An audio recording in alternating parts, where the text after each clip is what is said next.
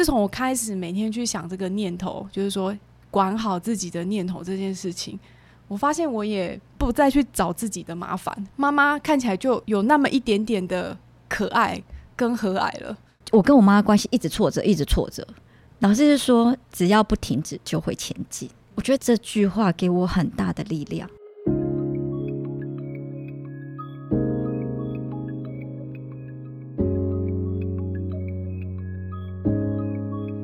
人生只有一件事，什么事呢？你的事，我的事，以及所有人的人生故事。大家好，我是小汤。大家好，我是阿妮塔。欢迎您来收听我们这一集的《人生只有一件事》Podcast 节目。今天我们邀请到了两位特别来宾。那第一位，我们邀请到的是郑慧瑜学长。大家好，我是慧瑜。慧瑜，我们支持你。OK，那他是呢圣谷实业股份有限公司的副总经理。那第二位呢，我们是邀请到的叶嘉炫学长。大家好，我是嘉炫。嘉炫，我们支持你。好，那嘉炫呢，他是联结联合会计师事务所的合伙会计师。欢迎两位呢来接受我们的访问，谢谢谢谢。好，那我们第一个问题呢，要麻烦我们的安丽塔呢先丢出来了。请问两位美丽的学长，你们跟活学的缘分是从哪里开始的呢？我会开始知道活学这个课人，知道金老师，因为也是从安妮塔学长这边知道的。嗯，那其实我觉得我比较像认真赚钱的人，我不太会要什么追求生命的层次或者做人的意义。那我觉得好像离我还太远。就我那时候的阶段，我觉得我的工作就是要努力赚钱。我出来创业的时候就认识了妮塔了，哦，然后我很明显发现他的改变。哦，例如，我很佩服他的勇气。嗯，这点我认。因为老师就像老师讲的，如果不改变的人是不慈悲的。嗯，你要你要改变，是你要先承认你做错了什么事情，所以你才会开始改变。我觉得尔妮塔对我来说，她就是人生胜利组，她过得很很顺利，很顺遂。嗯，因为我我一直觉得她是一个很幸运的人，一定是人有努力才会得到这些东西。可是我觉得她比比一般人更容易得到这些东西，所以她也知道说她过得很顺遂，所以她一直被大家娇宠着。可是她发现了她的问题。然后他愿意改过，我觉得要改过的前提是你知道自己错，是你很深切知道自己不对，你才会改。如果你不觉得自己错，你不会改，因为你觉得我没有错，我为什么要改？后来我们有一起活动，也有一认识例如学长跟呃 Julia，然后他们三个人一起在讲活学的时候，我就觉得那是什么课啊？可以让他们讲成这样？对，所以我又一直很好奇，到底金老师是什么魅力，可以变把这三位女强人变成这个样子？哦，所以那个嘉训是就在这样子的因缘机会下就接触到了活学。嗯，其实我觉得 Anita 她对我的影响很多，不止她是我生意上的客户，她的客户，然后因为我儿子的状况，她也帮我介绍了老师。哦，然后后来我们过。再来再来这个阶段，就是在活学这个阶段，所以觉得我一直觉得我很幸运，因为我在很年轻的时候就遇到这些人了。虽然我不是家里是什么背景，可是我觉得我在非常年轻的时候就遇到，嗯，事业很成功、人生历练很丰富的人，所以我觉得带给我的转变是非常多的。嗯嗯，所以朋友很重要。对，所以我跟嘉炫是很好的朋友，然后现在又是共修的学长们。嗯，但我们两个很爱做的一件事情，就是我们会竞争他儿子的爱。对，我们喜欢问他儿子说：“你最爱谁？” 结果他都不回答，然后偷偷跑去跟安妮塔：“我选你。”安妮塔从厕所出来的时候，他竟然跟安妮塔说：“我帮你拿外套。”我儿子从来没有帮我说要拿过什么东西，我就是就啊什么？有次我们去花莲旅行，他竟然跟安妮塔说：“我帮你拿外套。”所以我们都在竞争同样一个男士的那个青睐。是，那我们来问一下艾米学长。我跟安妮塔学长，我们是呃商周 CEO 的同学。对，那其实我们固定都会聚会，然后都会聊聊工作上的事，很常聊工作上策略要怎么做，然后分享最近公司怎么样怎么样。对，那呃那次的相约刚好，我其实是直接就分享跟大家姐妹们说，其实我最近过得非常非常的不好。呃，当然有讲到就是说在做一些心理智商啊等等的事情，这样。蛮特别的，就 Anita 她那时候就很常私讯给我，我觉得她那时候是我算是在大海里面的一块浮木，让我可以稍微抓住，让我觉得说我那时候不是很孤单，还有一个人就是在那边陪伴着我这样子。然后很多时候就是撞墙的时候，他就突然一句话，就让我觉得，哎，好像自己有点旧了的那种感觉。对，他真的是非常有效率，他就。大概我跟他聊个几次以后，马上金老师的书就寄到我家来了。嗯，我就收到一个包裹，就是金老师的书。然后就然后我就讲说，这个之前也有听，就是上周有在提到的课。对。但是我一直觉得，因为我人生其实就是有需要这个嘛。对。但是我觉得，就是当你人生真的遇到了一些碰撞期的时候。身边有这样子的一个朋友，真的很好。对对，虽然我已经上完三阶了，但是我的功力还是不足，要赶快让那个慧瑜来上课，马上甩锅给金老师，让金老师 来让他更快走出这个人生的低谷。很多的状况都是来自于我们卡在某个点，然后就解不开啊。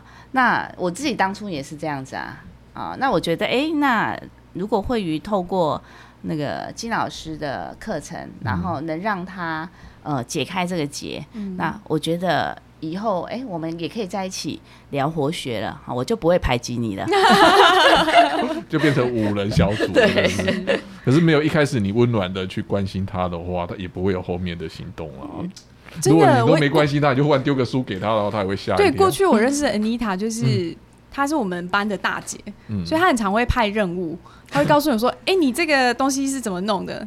然后我就是大概收到 Anita 的讯息，我就会想说：“快，大姐给我任务了，我要把它结束掉，你知道吗？把帮帮她解决她的她她所需要的。”对，然后到后面，因为我不知道她有上活学，然后真的很奇妙，就是她她从我们班上的大姐变成我，我觉得她是我生命的家人。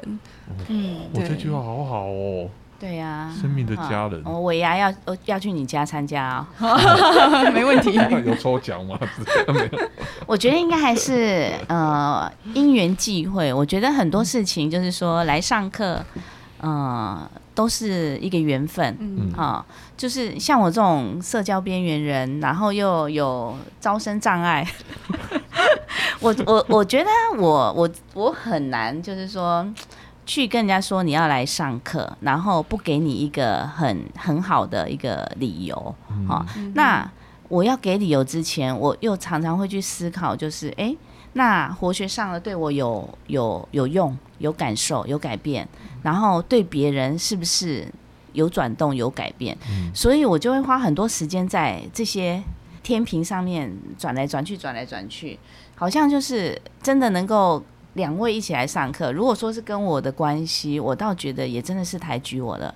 我觉得就是因缘际会，刚好有这个课，然后也让我们觉得，哎，也许我们可以打开另外一扇门，来看看，真的来上这个课，对我们人生会有什么改变。你真的很客气。好，那就要麻烦两位哦，来分享一下课程中最有感受的地方是哪个部分呢？我们要请谁来先分享？我觉得。转念这个部分，的确，那个那个活动就是，嗯，老师就是有教说，哎，我们要怎么转念转念。但是我听完以后，我就觉得，我今天来上这个课的那个，我还是转不过去。所以当老师就是问说有没有要跟他一对一的时候，我那时候就想说，这个卡住卡太久了，我就马上举手，就就是想说，请老师再帮我解一下这样子。嗯，我觉得那个过程当中。我其实是带着很多很多的愤怒，对母亲的愤怒，对对姐姐的愤怒，还有对姐夫姐夫的愤怒。嗯，因为其实，在很多的工作上面的冲突，嗯，其实我也不是说真的对于事情的对与错很生气。就像老师讲的，我好像对于他们没有站在我这边，让我觉得很孤单的那件事情。让我对他们就是气到，你知道吗？就是心里面好像有好好几把火在那边烧这样子。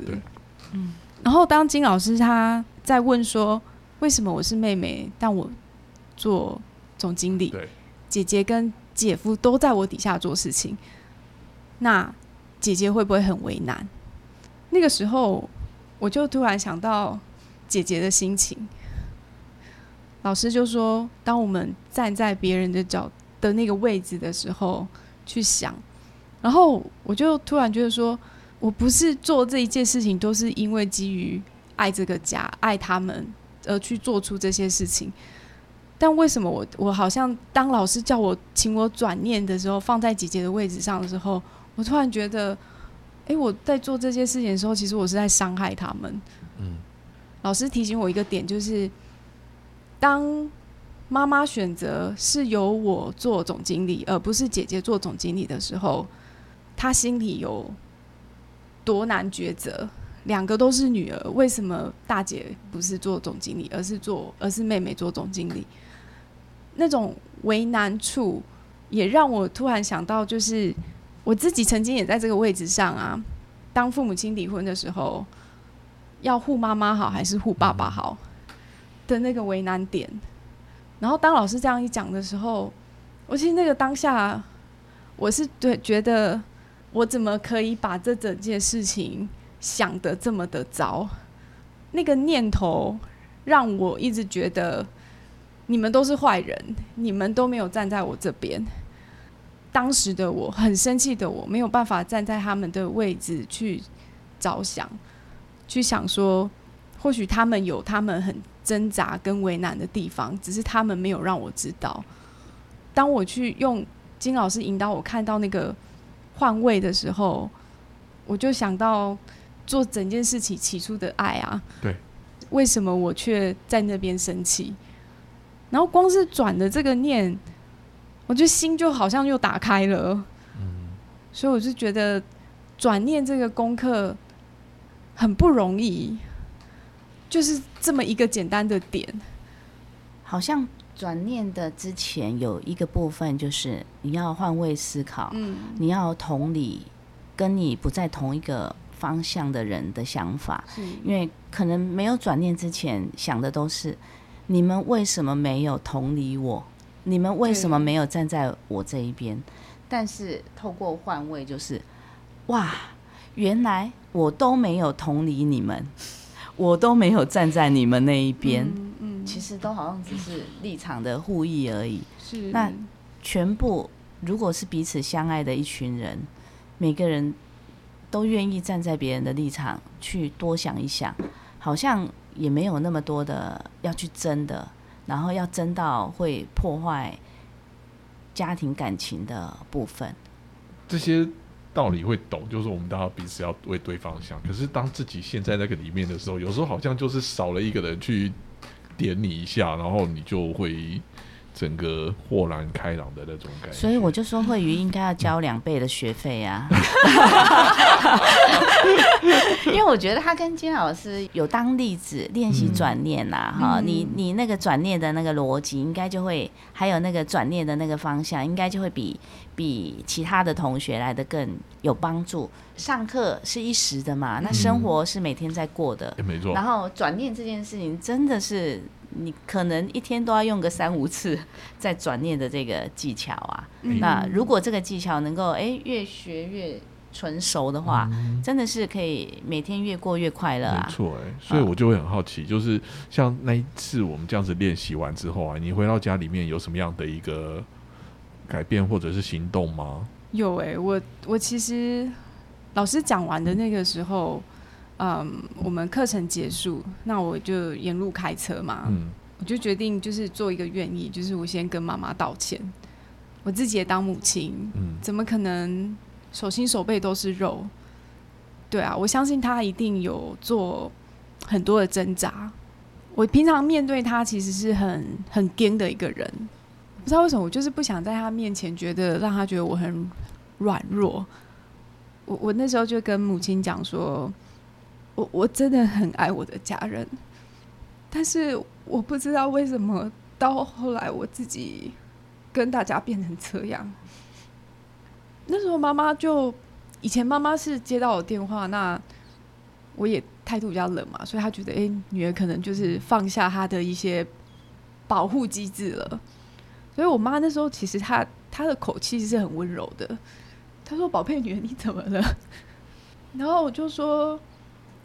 我不是你们想的那样，就是我我为家里付出这么多，我是真的很爱你们。可是我觉得在这关系当中，我觉得很受伤，很多的东西我觉得不是事实的，但被被冠上一些不是事实的话语，我会觉得我想要为自己捍卫嘛，我要捍卫就是不是事实，但。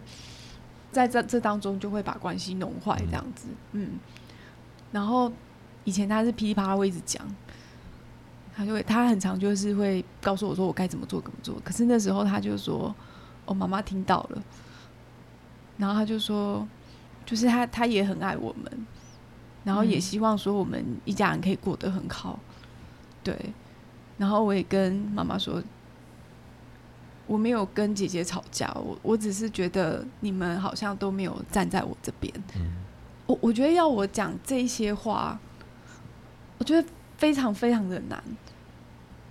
但是我就觉得那个当下，我就觉得我我我需要做这件事情，而且我也愿意做，不然我也不会来上破学。但是我觉得那个那个过程是我跟他的关系在这当中有一些变化。但是你说会变多少？其实我也还不知道，因为之后我们又开始吵架了。对，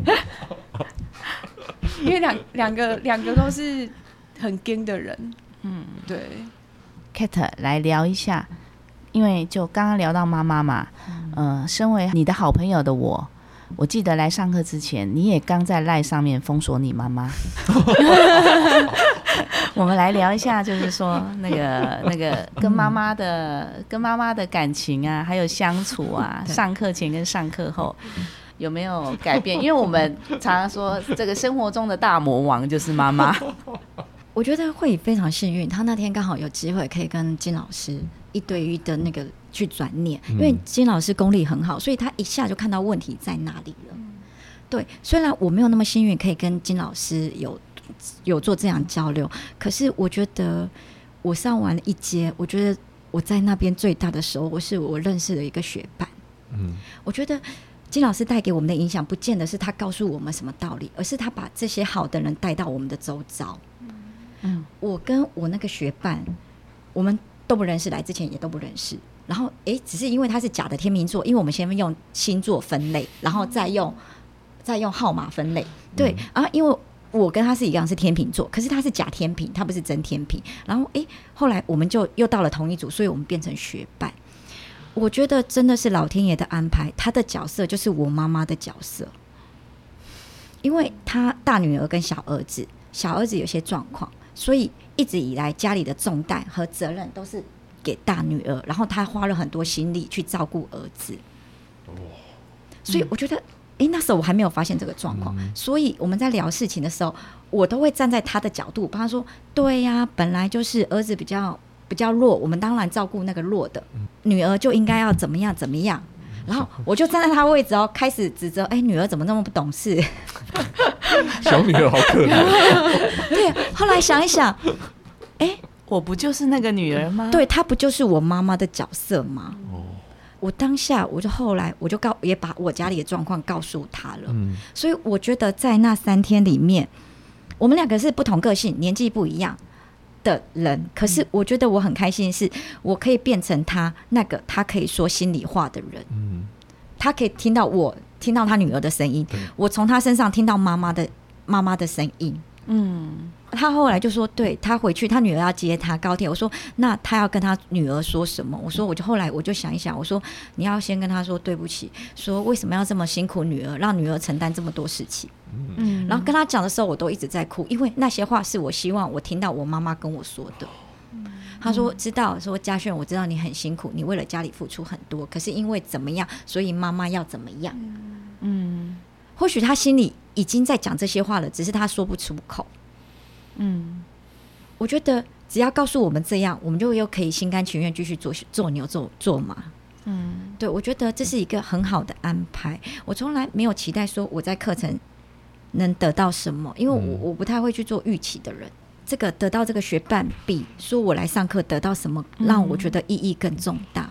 因为那个萍水相逢的人，我们只在这三天，我们虽然不联络，可是我知道我们是彼此可以讲心里话的人。嗯，有时候就是这样子，在活学里面上课，当然最初的期望是希望可以透过金老师的分享，然后让我们被卡到的那个地方能够跨出来。但是后来，呃，跟学伴的相处，然后很三天的坦诚，或者是四天的坦诚，反而都是一个意外的礼物。所以，生活上的大魔王，从活学之后有再被你封锁吗？最后一堂课不是有那个说我我愿愿意，对对对。然后其实我回去还是没有封没有解，因为我觉得还是有 点有有后来解解封锁，有卡了好几天我才解封锁。解封锁也需要勇气，应该没有再封锁了吧？现在还没，啊，还没封锁，但但我觉得那个那个功课都不是一次做完就不会再发生了，就是在每一次每一次都都是一个修炼呐。对，老师说知易行难，我们都知道，可是要做是真的很难。嗯，那我觉得很感动，是老师常常讲一些话，让我们觉得又有力量了。我记得老师讲过，我跟我妈的关系一直挫折，一直挫折。像他前几天又把我惹怒了，我又想封锁他了。后来转念，老师是说，只要不停止，就会前进。嗯，我觉得这句话给我很大的力量。我常常觉得，哦我不想理他，干脆断绝母子关系好了，算了。嗯，后来我觉得老师讲那句话的时候，我觉得人的生命就是这样，不在不断的挫折里面，你去找到力量。感觉两位的妈妈也来送来那个对，送来活血，而且让他们一组好了。对啊，哎对耶，可以把他们弄成一组，好想知道结果。不行哎，这样子会那个 那个同样的状况都会在骂女儿，还是要跟那种 那种跟那种另外一位是女儿的立场啊。我说我跟你讲，我查某囝好，真的真的啊，我查某囝嘛下呢，告封锁我。不过我觉得就是，嗯，但我讲那段后面我们又开始吵架嘛。可是我觉得我最大的收获有一个点就是念头，嗯，你知道，就是我其实我妈打给我的时候啊，我也很常封锁我妈。为什么？因为我会觉得打来都是情绪勒索，很多的情绪化，然后很多的让你觉得自己很不堪。我是先骂完，然后再封锁他。我是把我要那个人丢了以后封锁。感觉这个比较厉害。对，这个比较厉害。我我我是属于比较逆来顺受，就是我妈讲什么我都会，我不会讲，我不会讲回去。我其实、就是、你会冷处理？我，会冷处理，我会哦一直听到，然后听到心里面，然后就是那都内伤啊，内伤。对，但是当我我我就是觉得说，心里就有千百个念头，嗯，又要来念我了，又要来骂我了，又要又要控告我了，又要觉得应该是手机一看到妈妈的来电，就已经念头就跑出来。，对，然后所以我觉得最恐怖就是那个念头，念头很折腾我，嗯，折腾我跟他之间的关系，就会让让我觉得又要来找我茬了。所以当老师讲到说我们很多的事情就是来自于这个念头啊，嗯，我之后就真的是每天去公司，我就练习他打电话给我，他到办公室找我，我就要先告诉自己说，做那个当下的事情，不先不要去设想他要对我做什么，其实很不容易，因为。过往你就是已经习惯他就是千百个念头，既然说他他又要干嘛了，但是我发现做这件事情的时候，至少避掉我百分之五十的没有必要的麻找自己的麻烦。嗯嗯，我心里那个纠结就变得很少，因为很多东西根本就不是这样子啊。但是自从我开始每天去想这个念头，就是说管好自己的念头这件事情，我发现我也不再去找自己的麻烦，然后妈妈看起来就有那么一点点的可爱跟和蔼了。我我们接一下刚刚慧宇讲的那个部分哈，就是呃，他上完课，嗯。然后回去跟妈妈认错，打个电话的时候，嗯。然后你就呃展现你最脆弱的那一面，嗯。好、那那个脆弱的那一面就引发了妈妈柔软的那一面。嗯。我听到那个慧瑜这样讲的时候，我就深深有感，就是说我是女性的企业家嘛，对不对？然后慧宇也是二代，那但是他肩上也扛着很多呃家族企业的成败嘛。那那个嘉炫哈，那他会计师，呃，合伙会计师，但是他的公司也是从一个客户、两个客户到现在是三四百个客户嘛，从无到有。然后业务的这个责任也在他肩上。那我们都常常，尤其是我们这些女性企业家或负责人，常常就是在外面要展现那个。无坚不摧，哈，然后钢铁人般的对，坚强，呃，在在在外就要跟人家拼搏，嗯，哈，然后是不能示弱的，嗯，但是我后来在活学之后啊，哈，呃，我自己的改变啊，就是我我承认我自己的不足，然后我我我真的展现我自己的脆弱，真实的脆弱，我反而觉得我跟我的同事，或者是我跟我的家人。那个关系更近了。以前啊，那我也会跟我的女儿有一些争执嘛，因为你们是跟妈妈，那我自己也是妈妈，那我因为我的小朋友比较大了嘛，二十几岁了，我跟他也常常会有一些争执啊。那我觉得我自己也是一个道德魔人，我超爱说教的。我我跟我女儿聊到一半，她都知道我后面要讲什么了，又又是在讲那些道理啊。后来呀，哈，我我这这一两年来，我反而就是。觉得我我为什么要这么惊？好，就是啊，我女儿假日回来三天都没有陪我，三天都只陪她男朋友，我就直接跟她讲说，我觉得我 我我我我觉得我很孤单呐，哈，我我。我觉得我女儿是我最好的朋友，那她也认为我是她最好的朋友，只输她男朋友。好，那 只输她男朋友，这句话听起来就很心酸，有酸味啊。那我就会跟她讲说，我觉得很难过，就是你回来，那你都没有来来陪我，那我很想你呀，哈。那我就觉得，我就真实的跟她讲说，我很想你呀。然后我觉得我想要跟你，就是我们两个能够吃顿饭，好好聊一聊你这个礼拜。过得怎么样啊？因为他在台北嘛，我在新竹，我想要跟他心灵心灵交流一下，我就会真的跟他承认那个那个心里面对他的需要。那我后来发现，真正的展现自己的脆弱，好像反而能够跟别人在一起。如果我们在活学里面是要要做到让别人想要跟你在一起，然后让别人想要成为你，好，那当然我们。我们在外面展现都很优秀嘛，很容易就是让别人想要成为我们，嗯。哦，就是哎，你也有一个很崇高的位置嘛，哈，然后你也带领一家企业嘛，但是要让人家想不想跟我们在一起，我反而是觉得是更难的功课。嗯，那好像真的真实做自己，展现脆弱，是可以让别人也把他的那个柔软啊，哈，展现在我们身上。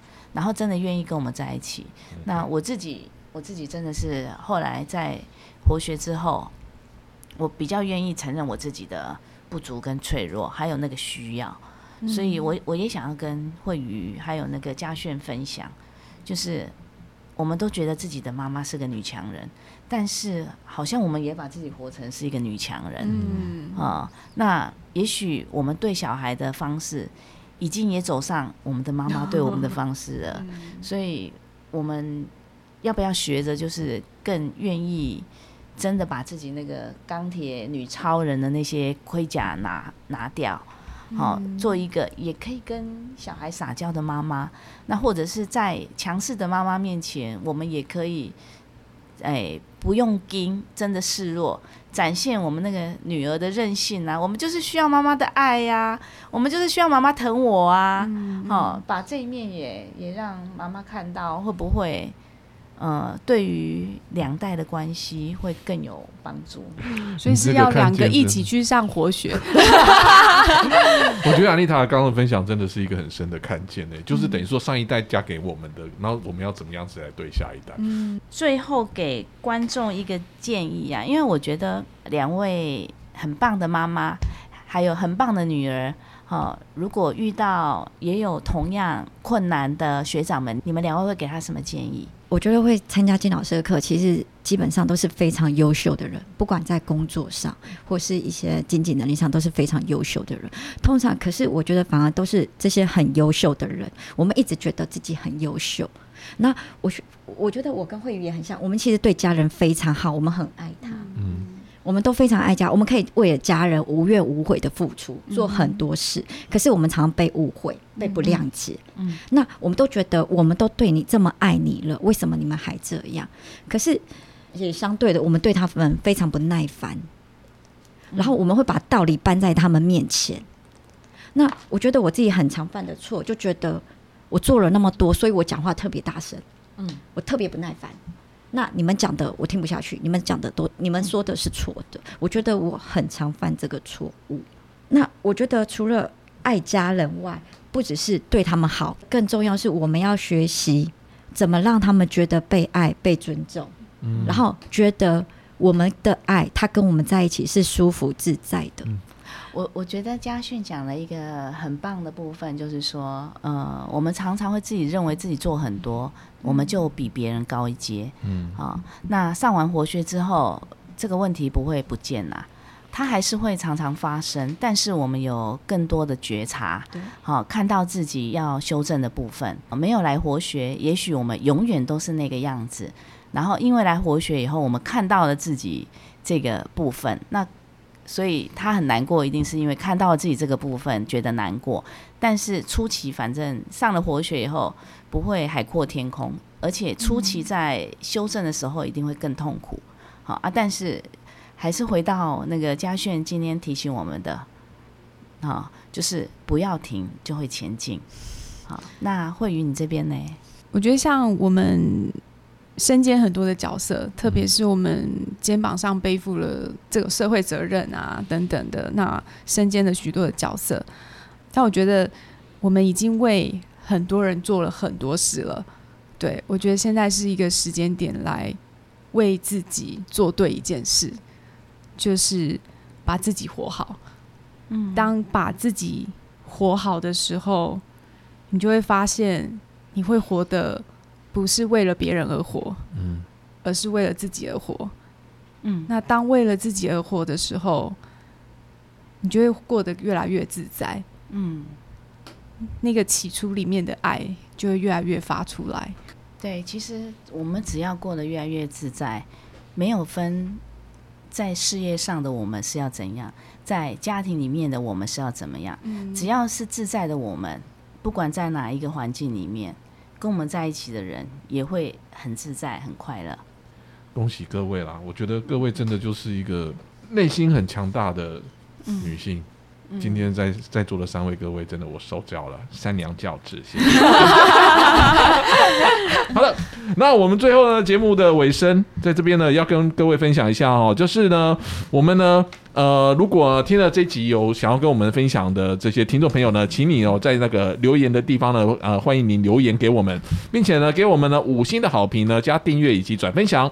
那活学呢每个月呢都会举办分享会，然后每三个月会举办一次返校日，也就是金惠纯老师呢会跟大家在线上跟大家见面，然后分享一下他的近况。那想要了解我们课程的朋友呢，可以上我们的活学工作坊官方网站，然后查询我们相关课程的讯息。那我们下一次开课的时间呢，是在明年的二月三号到二月五号。这次的 podcast 人生只有一件事呢，我们就在此告一个段落。我们下一个礼拜同一时间再见，拜拜，拜拜，拜拜。